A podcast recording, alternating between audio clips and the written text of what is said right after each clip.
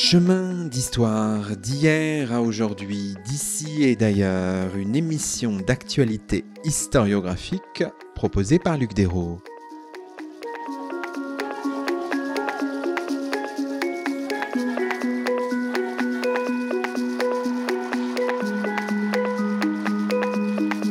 Bonjour à toutes et à tous, c'est le 173e numéro de nos chemins d'histoire, le 14e de la cinquième saison, et nous avons la joie d'accueillir à notre micro Delphine Acola. Bonjour à vous. Bonjour. Delphine Acola, vous êtes maîtresse de conférences en histoire romaine et en histoire de l'art antique à l'Université de Bretagne occidentale et vous assurez avec Yvan Maligorne la direction scientifique d'un ouvrage qui paraît aux presses universitaires de Rennes dans la collection Archéologie et Culture, un livre intitulé Ruines méditerranéennes et photographies anciennes Aujourd'hui, dans nos chemins, nous revenons sur le couple photographie-archéologie et nous posons la question de l'histoire d'un médium nouveau de la documentation archéologique à partir du milieu du XIXe siècle entre outils scientifiques et esthétiques. Alors revenons peut-être en ce début d'émission, Delphine Acola, sur le lien fort entre photographie et archéologie les premiers développements de la photographie sont contemporains de l'émergence de l'archéologie scientifique. C'est sur ce, couple-là, photographie archéologie, que cherche à travailler euh, l'ouvrage que vous avez euh, dirigé. Alors c'est très ambigu parce que on a du mal à définir exactement la naissance de l'archéologie au niveau scientifique ces méthodes scientifiques, c'est-à-dire l'adossement de la découverte archéologique aux sciences dures, se fait plutôt au XXe siècle. Mais c'est vrai que le développement, on va dire, de méthodes archéologiques commence à apparaître au XIXe siècle et c'est euh, donc euh, contemporain de l'émergence de la technique photographique dans les années 1840-1850 puisqu'en 1839 on a le daguerréotype qui est créé, mais son utilisation ne devient vraiment que euh, fréquente qu'en 1840. 41. La photographie à l'époque, c'est difficile, c'est une technique difficile à, utiliser parce que euh, d'abord on est passé par plusieurs méthodes techniques et les, tout débuts avec le daguerréotype, hein, qui était une plaque euh, de cuivre avec de l'argent euh, dessus, c'était un usage très compliqué. Donc on l'a vite arrêté à partir du moment où on a découvert un autre système avec du papier qui permettait en fait aussi que cette photographie soit reproductible, ce qui euh, évidemment a, dégagé euh, des horizons nouveaux euh, avec la vente à des touristes, des portraits, etc. Et donc en fait l'adossement de l'archéologie à la photographie se fait en parallèle avec en fait la maîtrise technique de ce, ce médium. Et ce n'est pas évident. C'est-à-dire que les premiers photographes, ce sont avant tout des gens qui ont des capacités techniques des ingénieurs, des gens qui accompagnent, mais ce ne sont pas les archéologues, ce ne sont pas les gens qui recherchent euh, sur le terrain, ce sont des gens qui sont avec eux et qui ont la maîtrise de cet outil un peu compliqué au départ et qui va se simplifier évidemment dans le courant du 19e siècle. Alors c'est intéressant parce que dans une euh, communication, euh, dans un article de l'ouvrage, le professeur Jean-Yves Marc examine ce lien presque ontologique entre photographie et archéologie et il dit photographie et archéologie sont devenues indispensables l'une à l'autre, car toutes deux cherchent à s'éloigner d'une rhétorique de récit pour traiter de faits dotés d'une brutalité concluante. Là, il cite une formule d'Auguste Salzmann, fouilleur de la Terre Sainte et de Rhodes. Fait dont la vérité se trouve comme révélée par la preuve photographique. Là, c'est une autre expression de Maxime Ducamp, qu'on connaît aussi par son amitié avec Flaubert. Donc euh, voilà, ça c'est intéressant. Et là, on est au milieu du 19e siècle. Oui. Les choses, évidemment, vont s'intensifier dans la seconde moitié, où là, euh, Jean-Yves Marc parle vraiment d'un d'un mariage entre photographie et archéologie. Oui, parce que quand la photographie euh, est inventée, on a l'impression que l'on va avoir la vérité nue, comme on l'exprime à l'époque dans un journal qui est euh, créé euh, pour euh, parler de photographie. On quitte la fantaisie du dessin, on quitte la déformation de l'aquarelle. Donc on va, on va quitter la supercherie, comme on le dit à l'époque. Et ça, c'est fondamental. Et puis, il y a aussi le côté presque instantané, qui va progresser évidemment dans, dans le temps de pause, mais peu importe. En fait, il y a une révélation qui est, d'un seul coup, avec une image photographique, on peut faire ce que l'on mettait des heures à copier. C'est-à-dire, on va, on va avoir des milliers de hiéroglyphes en une seconde pris en photo.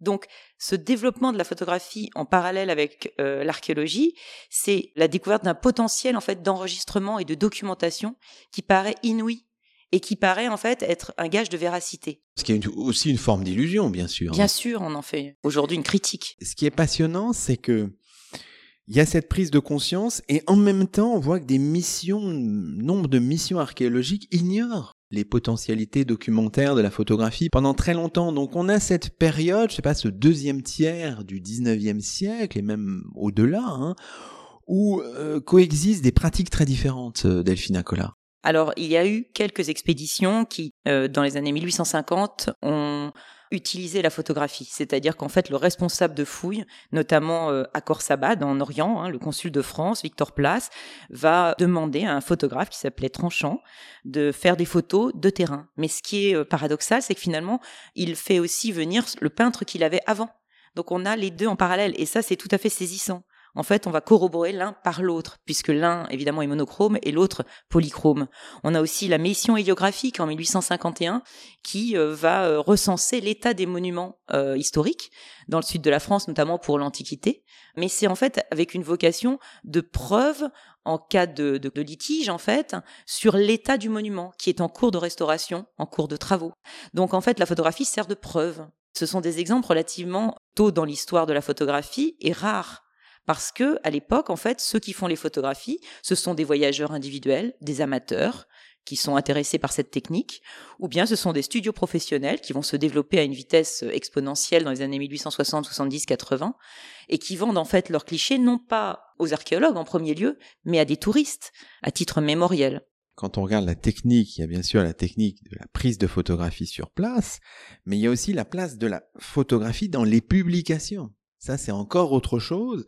Et on avance dans le temps. C'est vraiment au tournant du 19e et du 20e siècle qu'on a une forme, je ne sais pas, peut-être d'explosion de la photographie dans les publications. Alors, l'explosion de la photographie, euh, c'est pas si rapide que ça parce que il y a un problème de reproduction de la photographie. Donc, on passe souvent par la gravure. Donc, le paradoxe, c'est qu'on fait flamboyer la photographie comme étant un gage de véracité, et puis finalement, on va en tirer un dessin qui peut être un dévoiement en fait de la photographie elle-même pour en fait le reproduire ensuite dans l'ouvrage. Et ça met en question en effet le rapport entre le texte, la théorie et l'image d'appui de cette véracité qu'on veut avancer comme argument de l'utilisation de cette photographie. Donc la reproductibilité de la photographie pose problème jusqu'aux années 1890-1900. On peut prendre peut-être un exemple qui est vraiment très parlant pour euh, une fois que les choses se sont consolidées là, au tournant du 19e et du 20e siècle. Vous venez de publier un article euh, sur cette collection-là. C'est une grande collection strasbourgeoise. Hein. c'est le grand œuvre d'Adolphe Michaelis, titulaire de la chaire d'archéologie classique à Strasbourg, devenu allemand, on le sait, au début des années 1870. Et on a là quelque chose d'extraordinaire, faut le dire tout de suite pour nos auditeurs, hein, puisqu'on a toute une collection, il y avait un musée, mais avec une photothèque. On a les documents pour analyser l'usage qui était fait de ces, photographies à l'époque. Il y avait un usage aussi pédagogique. Présentez peut-être d'abord euh, cet ensemble à nos, auditeurs, à nos auditrices, parce qu'il est, passionnant. Alors Adolphe Michaelis, c'est un précurseur en fait dans euh, l'application pédagogique de la photographie ancienne. C'est un professeur qui travaillait en archéologie classique, c'est-à-dire plus sur l'art grec que sur l'art romain. Et il a acquis des milliers de tirages papier de photographies faites par des studios professionnels. Il n'en fait pas lui-même ou il en fait très très peu. Et euh, donc, il achète beaucoup de photographies de, Grèce, euh, d'Italie.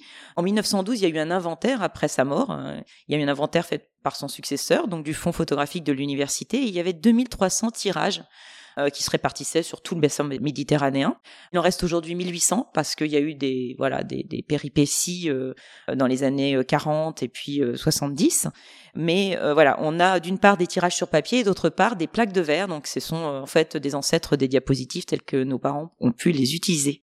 Et alors sur ces tirages papier, il faut le dire pour nos auditeurs, un certain nombre, notamment concernant Pompéi, sont accessibles facilement. Hein. Et sur ces plaques de verre, dites-nous un peu, enfin, l'usage pédagogique qui en était fait, ça veut dire quoi exactement? Ça veut dire qu'en fait, euh, il avait acquis euh, un espèce de gros projecteur qui chauffait très fort avec une lampe et dans lequel on mettait en fait donc une plaque de verre qui fait à peu près 7 cm de côté, qui est carré, et qui avait une étiquette sur le côté qui indiquait euh, le, lieu. Hein. donc on devait préparer euh, voilà les, diapositives et ensuite on les insérait dans le projecteur euh, pendant que le professeur faisait le cours. Alors malheureusement on n'a pas de mode d'emploi de Michaelis pour savoir comment il utilisait le projecteur, s'il avait un assistant, c'est certainement le cas. Mais voilà, il illustrait en fait son cours, ce qui était relativement moderne évidemment dans les années 1900. Pour travailler sur cette collection, à part la collection elle-même, on a plein de documents qui nous permettent de comprendre les modes d'acquisition, la manière dont euh, ces photographies étaient présentées, etc. Quels sont les documents qui permettent de restituer, euh, je ne sais pas, l'usage qui a été fait de cette collection? Est-ce qu'il y en a beaucoup? Est-ce que c'est difficile? Enfin, en tant qu'historienne, comment euh, on navigue dans cette collection? Alors quand on est historien sur ce genre de support, on, on, est face à des archives qui sont énormes. Michaelis, en fait, c'est un ensemble avec des manuscrits, des inventaires, des relevés de compte de l'Institut d'archéologie et les fameux tirages et plaques de verre. Donc d'un côté, on a l'objet euh, de la plaque photographique, du tirage photographique, qu'il faut reconnaître d'ailleurs, parce que des fois il n'y a pas d'étiquette, il n'y a pas de légende ou la légende est fausse. Et d'autre part, on a un ensemble d'écrits euh, qui euh, explique qu'il a acheté en telle année tant de photos à tel studio ou alors qui n'explique rien en fait. C'est-à-dire euh, ah bah euh, on a un stock euh, qui augmente mais on ne sait pas où il les a achetés les photos. On ne sait pas quand il les a achetés voilà. Le mode d'acquisition c'est très compliqué de le, de le préciser au cas par cas. Et puis pour l'utilisation eh bien on a pour lui en tout cas en tout cas pour ce qui me concerne j'ai travaillé sur le cours qu'il a rédigé sur Pompéi. Donc je peux savoir sur quelle maison, sur quel bâtiment public il a focalisé, et après j'essaye de déduire quelle image il montre à ses étudiants. Vous êtes aussi enseignante à l'université, est-ce qu'il y a des, des ponts qu'on peut faire entre la manière de présenter Pompéi, je ne sais pas, au tournant du 19e et du 20e siècle, et la propre manière de présenter les choses, ou est-ce que l'écart était finalement immense, Delphine Alors, c'est très intéressant votre question à certains égards. C'est-à-dire qu'en fait, sur tous les bâtiments publics, je dirais que nous présentons les choses de façon assez euh, similaire à ce que faisait un professeur d'université euh, à la fin du 19e siècle. Par contre, sur la décoration, les choses ont beaucoup changé. Il était très averti de toutes les nouvelles découvertes. Il avait, euh, on a, on a sa bibliothèque. Hein, il avait une connaissance bibliographique absolument immense, ce professeur. Par contre, à l'époque, évidemment, euh, les fouilles euh, étaient euh, donc à un certain stade qui n'est plus celui d'aujourd'hui, et on focalise aujourd'hui sur des lieux différents au niveau des exemples décoratifs, au niveau de l'urbanisme privé. Donc, examiner ces fonds photographiques anciens, c'est aussi comprendre quelle est l'attitude au XIXe siècle d'un savant ou même d'un touriste tout venant vis-à-vis du site lui-même. Et ce n'est pas la même chose qu'aujourd'hui. Tout ça est passionnant, donc je renvoie à cette communication dans un volume en ligne édité par Thierry Lefebvre. Alors revenons à ce livre, Ruines méditerranéennes et photographies anciennes. Au départ, il y a une journée d'études, je crois, en 2014 et puis un colloque en 2015, 22 communications, j'ai compté, 26 auteurs, 14 femmes, 12 hommes. Est-ce qu'on est là euh, dans ce travail sur ce couple photographie-archéologie au 19e mais aussi au 20e siècle, dans un champ historiographique consolidé ou en cours de puissant renouveau Comment qualifier un peu les choses sur le plan historiographique? Alors les participants en fait euh, avaient des profils différents, c'est-à-dire que euh, il y a des spécialistes d'histoire de l'art, il y a des spécialistes d'histoire ancienne hein, qui travaillent avec des archives pour euh, retrouver des éléments perdus aujourd'hui euh, sur certains sites antiques. Et puis, il y avait aussi euh, des perspectives sur l'histoire du bâti, sur l'histoire des voyages, l'histoire du tourisme. Donc, en fait, l'historiographie aujourd'hui sur la photographie ancienne, elle est en plein développement. Et il y a dans les participants quelques spécialistes de la photographie au XIXe siècle et d'autres qui sont plutôt historiens de l'Antiquité. On est entre plusieurs périodes, en fait. On est sur un questionnement, euh, je dirais, d'histoire contemporaine, euh, sur des sujets qui sont de l'histoire antique et des, sources d'histoire antique, en fait, euh, au niveau archéologique. Évidemment, j'imagine que dans la manière dont vous avez, je sais pas, concocté le panel d'auteurs, d'autrices, il y avait la volonté d'aller dans différents types de photographies, peut-être, et d'images dans différents espaces autour de la Méditerranée. Mais voilà, on voyage, on est en Grèce, on est en Italie, on est aussi ailleurs. Enfin voilà, vous avez voulu faire les choses de manière un petit peu composite peut-être. On a voulu en fait essayer de montrer un panorama le plus large possible avec donc une définition géographique qui était le bassin méditerranéen pour une cohérence, euh, on va dire, à l'échelle de l'Antiquité en passant donc dans différentes zones géographiques, certaines inévitables, hein, comme l'Orient. Hein, on a euh, voilà, l'Égypte est une inévitable parce que c'est une des premières zones géographiques couvertes par les photographes à cause de la lumière très forte qui permettait d'imprimer la plaque photographique rapidement. On a euh, l'Afrique du Nord, on a, euh, oui, en effet, la Grèce et, l'Italie, évidemment. Et on a différents types de supports. On a quelques photographies aériennes qui sont citées. On a des photographies donc sur papier de différents formats. Et puis on a aussi un format plus original que les gens ne connaissent plus aujourd'hui, qui a existé au 19e siècle, qui est le format stéréoscopique, c'est-à-dire en fait la 3D euh, avant aujourd'hui où on avait en fait deux photos qui étaient faites euh, à quelques centimètres de décalage hein, au niveau euh, de, de, vos yeux. Si vous voulez, vous avez deux vues et ça permet en fait, avec ce qu'on appelle un stéréoscope, de redonner l'illusion du relief, ce qui est absolument fabuleux et ça fonctionne extrêmement bien. Alors, ce qui passionnera les auditeurs, c'est, vous le disiez à l'instant, c'est aussi la photographie aérienne. Là, il y a l'article sur les fouilles de, de Philippe en Grèce, et c'est passionnant aussi de, voilà, de voir. Là, on est plutôt au début du XXe siècle, hein, il me semble. Absolument. Alors, la photographie aérienne, en fait, elle apparaît au sens strict dès 1899, avec euh, donc en Italie la volonté par un ingénieur, archéologue aussi, hein, de faire des vues avec des ballons il en a fait au Forum de Rome, il en a fait euh, à Ostie, près de Rome, il en a fait à Pompéi aussi. Donc il y a une couverture euh, dans les premières années du XXe siècle tout à fait passionnante et qu'on connaît mal en fait. Et puis donc nous, dans notre livre, on parle particulièrement avec Samuel Provost des fouilles de Philippe dans la région de Macédoine qui ont eu lieu en 1933-1938 avec cette archéologie aérienne qui permet en fait pour le chercheur aujourd'hui de lire sur le terrain des choses qui ne sont plus lisibles. C'est-à-dire qu'aujourd'hui, en fait, la végétation euh, est plus abondante qu'elle ne l'était dans les années 30. Et la photographie aérienne à l'époque fait apparaître, en fait, comme une prospection, si vous voulez, aérienne de l'époque, elle fait apparaître des vestiges qu'on ne voit plus du tout aujourd'hui. Donc le chercheur va repartir sur des photos anciennes pour pouvoir ensuite lancer des fouilles. Extrait d'un ouvrage d'Émile de Kératry, un livre paru en 1867 et intitulé Les ruines de Pompéi. En 79 de notre ère, Herculanum brûla, mais Pompéi fut hermétiquement enveloppé d'un épais linceul qui l'étouffa sous ses couches brûlantes. C'est à ce linceul refroidi que nous devons la conservation de la cité romaine. C'est grâce à lui que nous pouvons interroger le passé au premier siècle des empereurs et comparer la civilisation d'autrefois à celle d'aujourd'hui. Enfin, c'est à sa mort que Pompéi doit son immortalité. Vous écoutez Chemin d'Histoire, une émission d'actualité historiographique Aujourd'hui, Luc Dérault s'entretient avec Delphine Acola, maîtresse de conférence à l'Université de Bretagne occidentale. Delphine Acola qui co-dirige le volume intitulé Ruines méditerranéennes et photographies anciennes, un ouvrage paru aux presses universitaires de Rennes.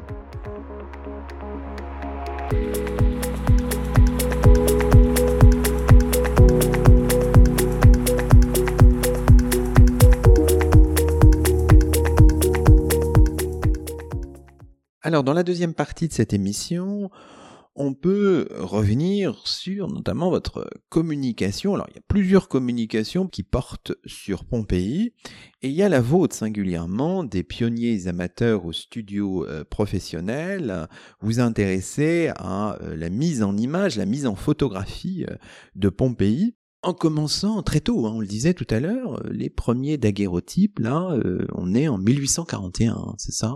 Oui, c'est tout à fait extraordinaire quand on les voit, parce que ce sont des objets de musée maintenant. Ils sont très précieux, Alors dites-nous très fragiles. Idée, euh, un petit peu. Qu'est-ce qu'on voit? Qu'est-ce qu'on voit? Eh bien, à l'époque, en fait, euh, il est fréquent d'ailleurs qu'on échoue quand on prend euh, le cliché. Donc, on a une dizaine de clichés faits par un, un monsieur qui s'appelle Alexander John Ellis, qui en 1841 va prendre des vues assez classiques pour l'époque, c'est-à-dire que toutes les photos des années 1840-50, c'est ces vues-là, c'est certaines maisons parce qu'on a une fixation sur l'idée que la maison, elle est axiale, donc on va toujours dans la même maison qui s'appelait la maison de Pansa, qui aujourd'hui n'est pas visitable et qui n'intéresse plus personne. C'est ça le paradoxe. Mais pourquoi est-ce qu'elle intéressait à l'époque? Parce qu'à l'époque, on avait euh, des colonnes d'une grande élévation dans l'axe de l'entrée de la maison, et on prend toujours cette maison dans l'axe central avec le Vésuve derrière, parce que le Vésuve, c'est le symbole de la menace volcanique au-dessus de la Pompéi du 19e siècle. Il est actif au 19e siècle. Donc le montrer en photo derrière les vestiges d'une ville en ruine, eh bien, c'est un symbole de la menace contemporaine sur les habitants de la campagne. Donc il y a un certain souci esthétique. Hein, Bien sûr, on a beau dire que l'on s'affranchit de ce souci esthétique, en fait, on cherche l'élévation de la colonne, la ligne de fuite. Quand on photographie le forum, on le photographie toujours de la même façon. Et donc que ce soit euh, les précurseurs en 1840 ou bien euh, euh, les studios en 1870-80, c'est toujours la même chose avec les colonnes au premier plan et le Vésuve derrière. L'amphithéâtre aussi, par exemple, ou les théâtres. Alors vous, vous êtes intéressé aux activités des studios professionnels hein, qui sont à Naples, hein, et vous avez constitué une forme de, corpus, les fonds des studios euh, napolitains, euh, vous allez nous dire Michele Amodio, Roberto Rive, Alphonse Bernoux, Giorgio Sommer. Pas forcément facile à étudier, on va le voir, et vous avez croisé cela avec des ouvrages publiés qui ont utilisé la photographie. Donc j'imagine que vous avez beaucoup réfléchi à la, fabrication de votre corpus. Dites-nous un peu comment vous avez raisonné en historienne.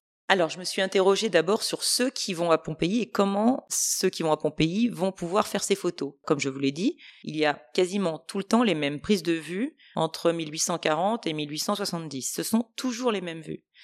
Pourquoi? Parce qu'en fait, que ce soit un amateur ou un professionnel, il doit demander une autorisation à partir de 1855, c'était en gros à partir du moment où ça commence à se développer vraiment, eh bien il doit demander une autorisation de vue auprès de ce qu'on appelle la surintendance de l'époque, auprès euh, donc euh, des responsables administratifs.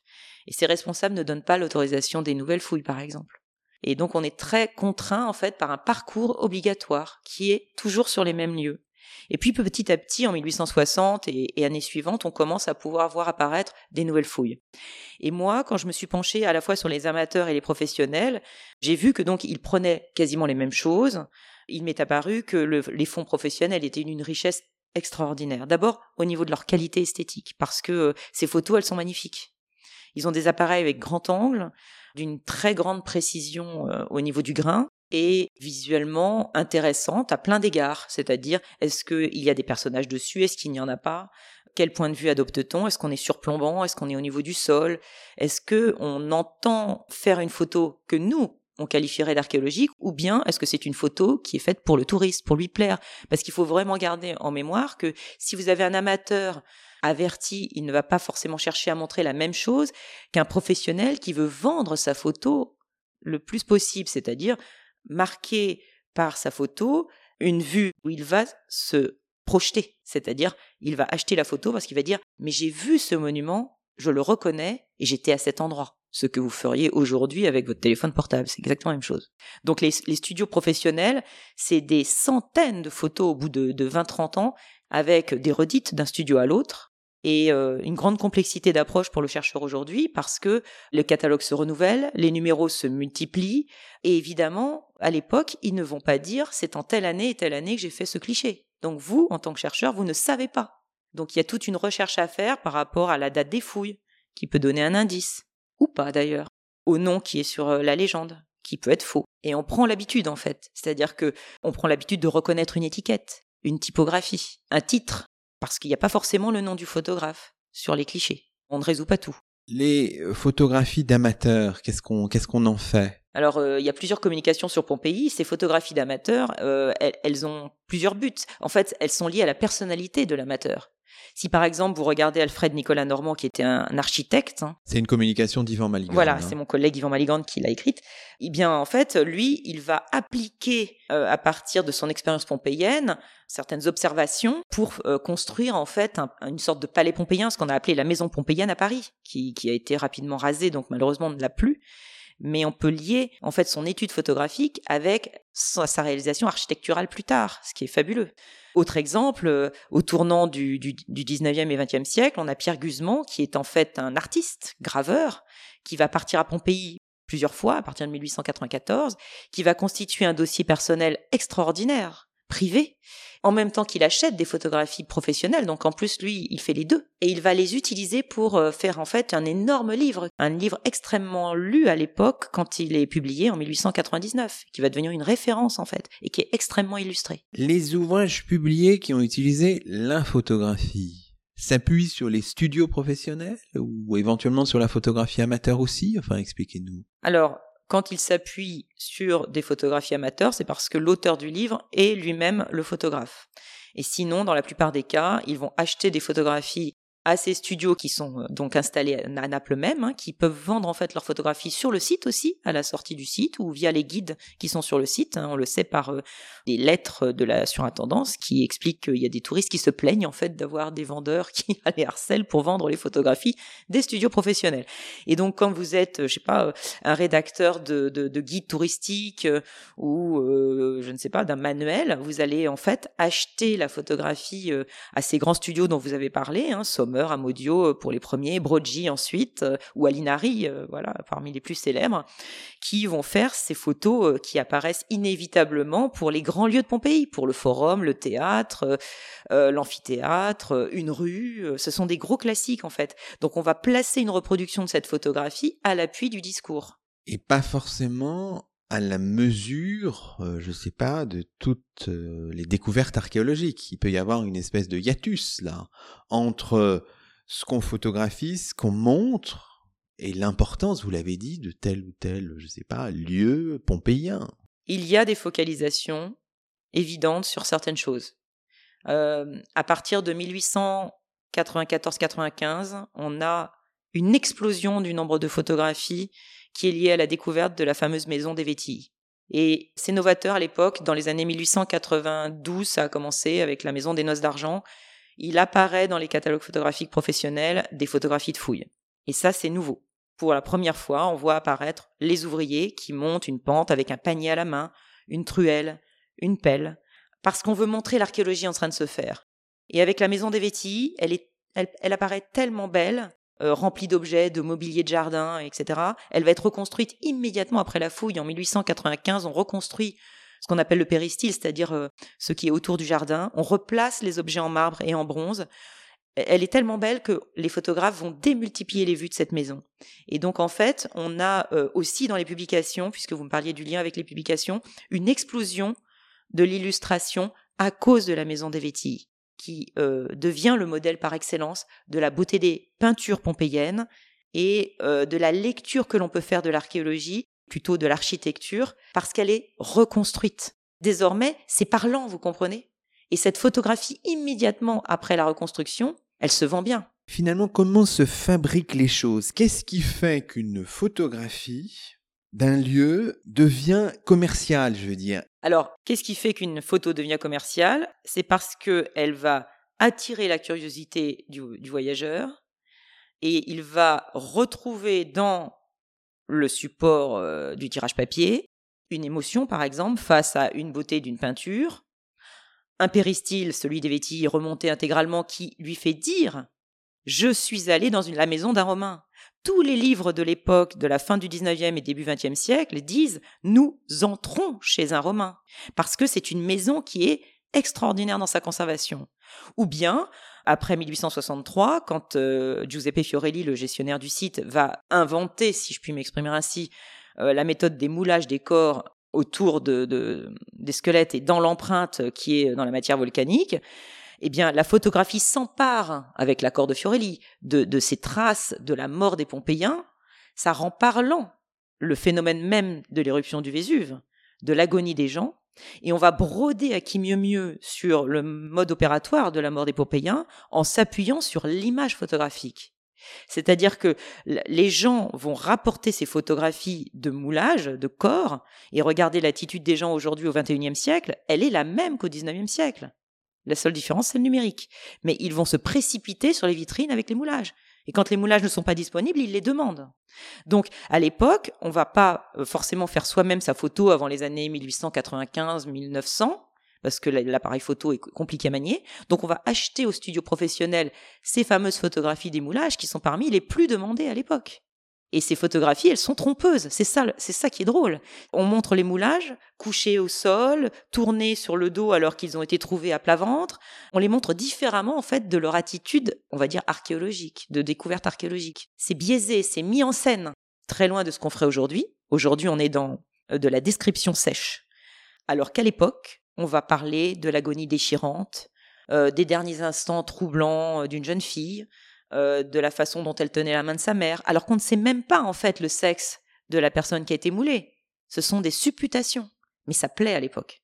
Donc on va broder sur l'histoire présumée de la personne avant sa mort à partir de la photographie d'un moulage. Tous ces, ces choix de mise en scène, d'esthétisation, etc., dans une logique de commercialisation, s'éloigne un petit peu de la vision qu'on a peut-être de l'archéologie, mais est-ce qu'on sait par exemple la réaction, on connaît la réaction des archéologues À l'époque? À l'époque, au 19e. Euh, ils se sont servis en fait de ces photos.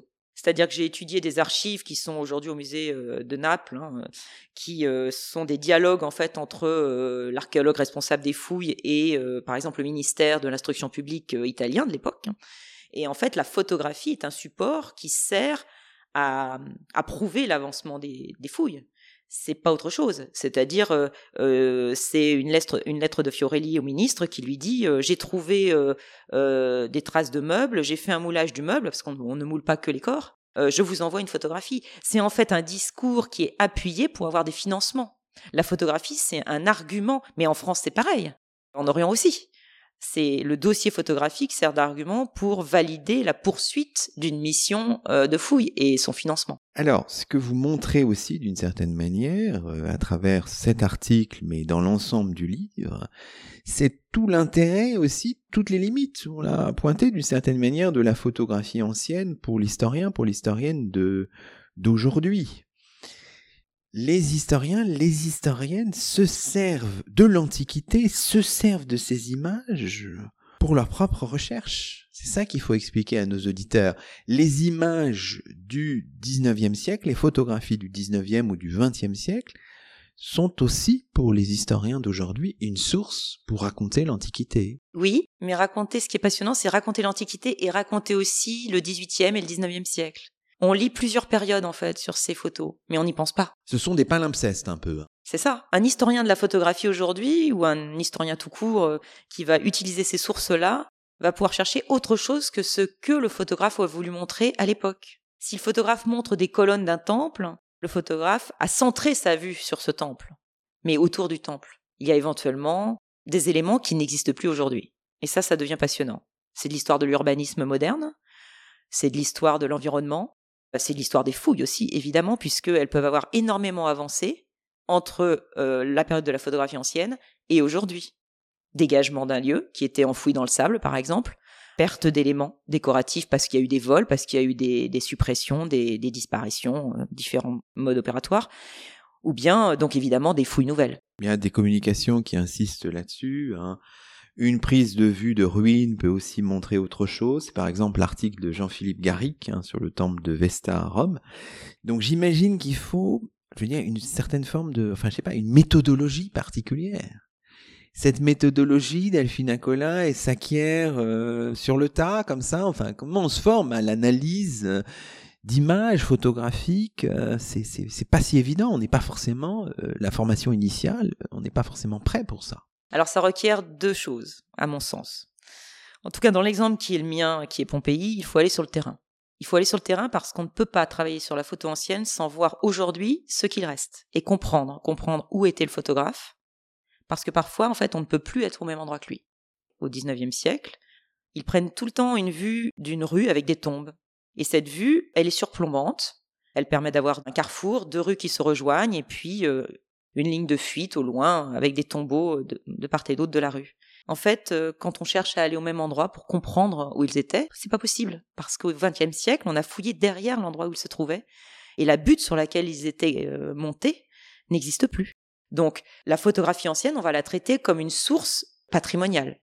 Dans le cas de d'altération du site, on va avoir un état qui est un enregistrement à une date qu'il nous faut préciser. C'est là aussi la difficulté. Quelle est la date de la photo, évidemment?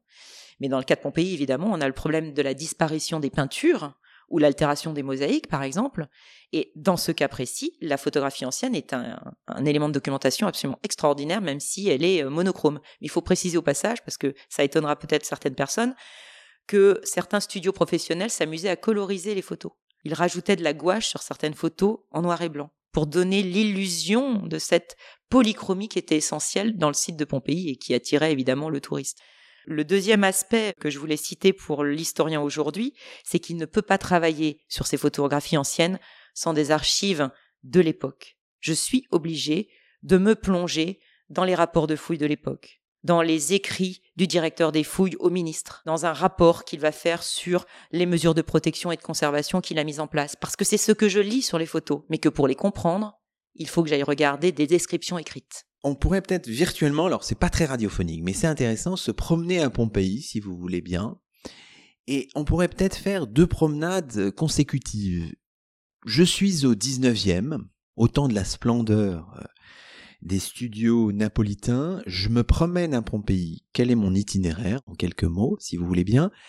Et je suis en 2023 Qu'est-ce que je fais? Dites-nous un peu. Alors c'est une question un peu piège parce que vous m'auriez dit la même chose euh, en 2013, j'aurais pas répondu la même chose. Mais bon, donc je vais essayer de répondre. Alors, admettons que nous sommes en, en 1899, comme ça on est juste au tournant du siècle.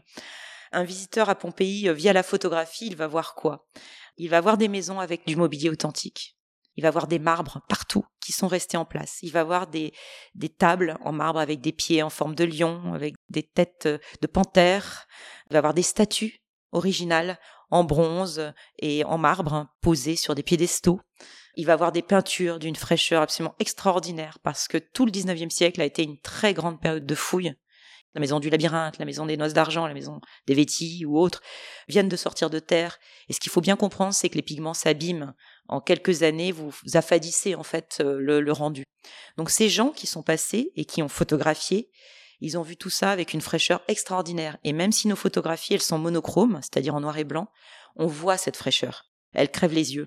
Donc on a le mobilier, on a les originaux, on a une maison, par exemple la maison de Marcus Lucretius, qui a réouvert hein, ces dernières années, mais aujourd'hui elle a des facsimilés. À l'époque, vous voyez les originaux.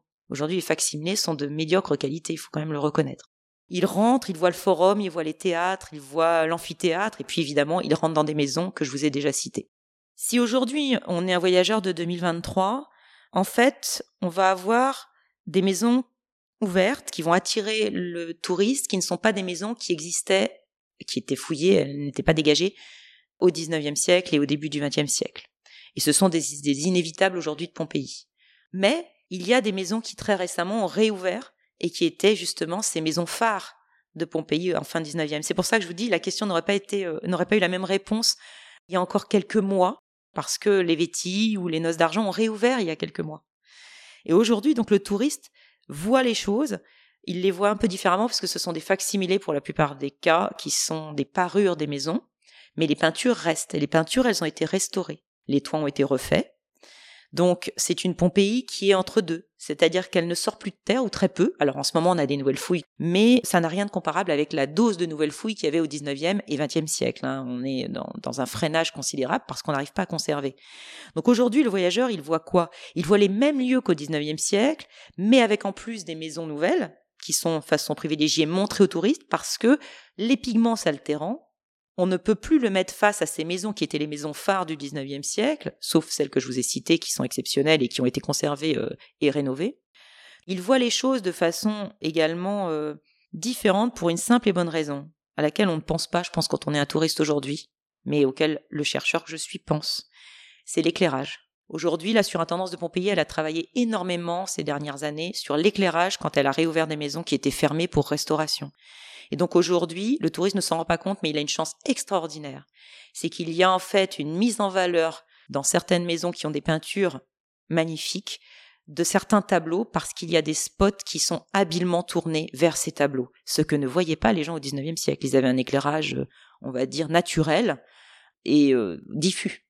Donc on voit bien à la fois des différences, des points de ressemblance. Parmi les points de ressemblance, il y a toujours quand même cette fascination pour les moulages des morts. Mais les moulages, les premiers moulages qui ont été très célébrés par la photographie, les moulages de 1863, 68, 72, ces moulages-là pour certains, ont été conservés. Ils sont plus abîmés que les récents, mais ils sont montrés. Et ça aussi, c'est très intéressant. Mais ils ne sont pas montrés de la même façon. C'est-à-dire que dans les premiers temps on montrait ces moulages, ils étaient montrés dans une maison de Pompéi qui servait une sorte de musée provisoire. Et puis ensuite, on a créé l'antiquarium de Pompéi, le musée de Pompéi, où on les exposait dans des vitrines, dans une espèce de salle en forme de, couloir. Et puis donc, ça a été bombardé donc en 1943, ça on le sait pas, mais Pompéi a été touché par les bombardements alliés. Et certains moulages ont été abîmés voire ont complètement disparu. Et aujourd'hui, les moulages sont dispersés en fait sur le site, comme ils l'ont été d'ailleurs dans les décennies précédentes. Hein, ce n'est pas nouveau. donc ces moulages, il y en a certains qui sont dans l'antiquarium, mais ce sont pour certains des très anciens moulages et puis d'autres très récents, ceux de 2021. Et puis certains sont dispersés donc dans le site, dans les fameuses vitrines historiques qui attirent inévitablement les voyageurs. Et les photos de ces moulages restent euh, des éléments de collection euh, tout à fait euh, recherchés. Alors terminons, concluons peut-être notre émission sur vos chemins d'histoire, à vous. Vous allez creuser ce, sillon toujours, dites-nous un peu pour nos auditeurs, nos auditrices. Travailler sur ce sujet, c'est travailler sur l'histoire des collections, c'est travailler sur aussi une difficulté qui est celle du chercheur je le disais tout à l'heure, par rapport à la reconnaissance de ces studios photographiques ou bien euh, d'un sujet photographique qui n'est pas euh, légendé. Donc c'est un problème pour moi. Et puis, il y a également reconnaître la Pompéi du 19e siècle, vivre en fait cette Pompéi du 19e siècle à travers les photos anciennes, c'est-à-dire le ressenti d'un touriste, d'un savant. Que fait-il? Que ne peut-il pas faire? Est-ce qu'il voit des choses que l'on ne voit plus aujourd'hui? Et enfin, c'est évidemment servir l'histoire du patrimoine parce que c'est un patrimoine en danger, c'est un patrimoine qui se détériore inévitablement.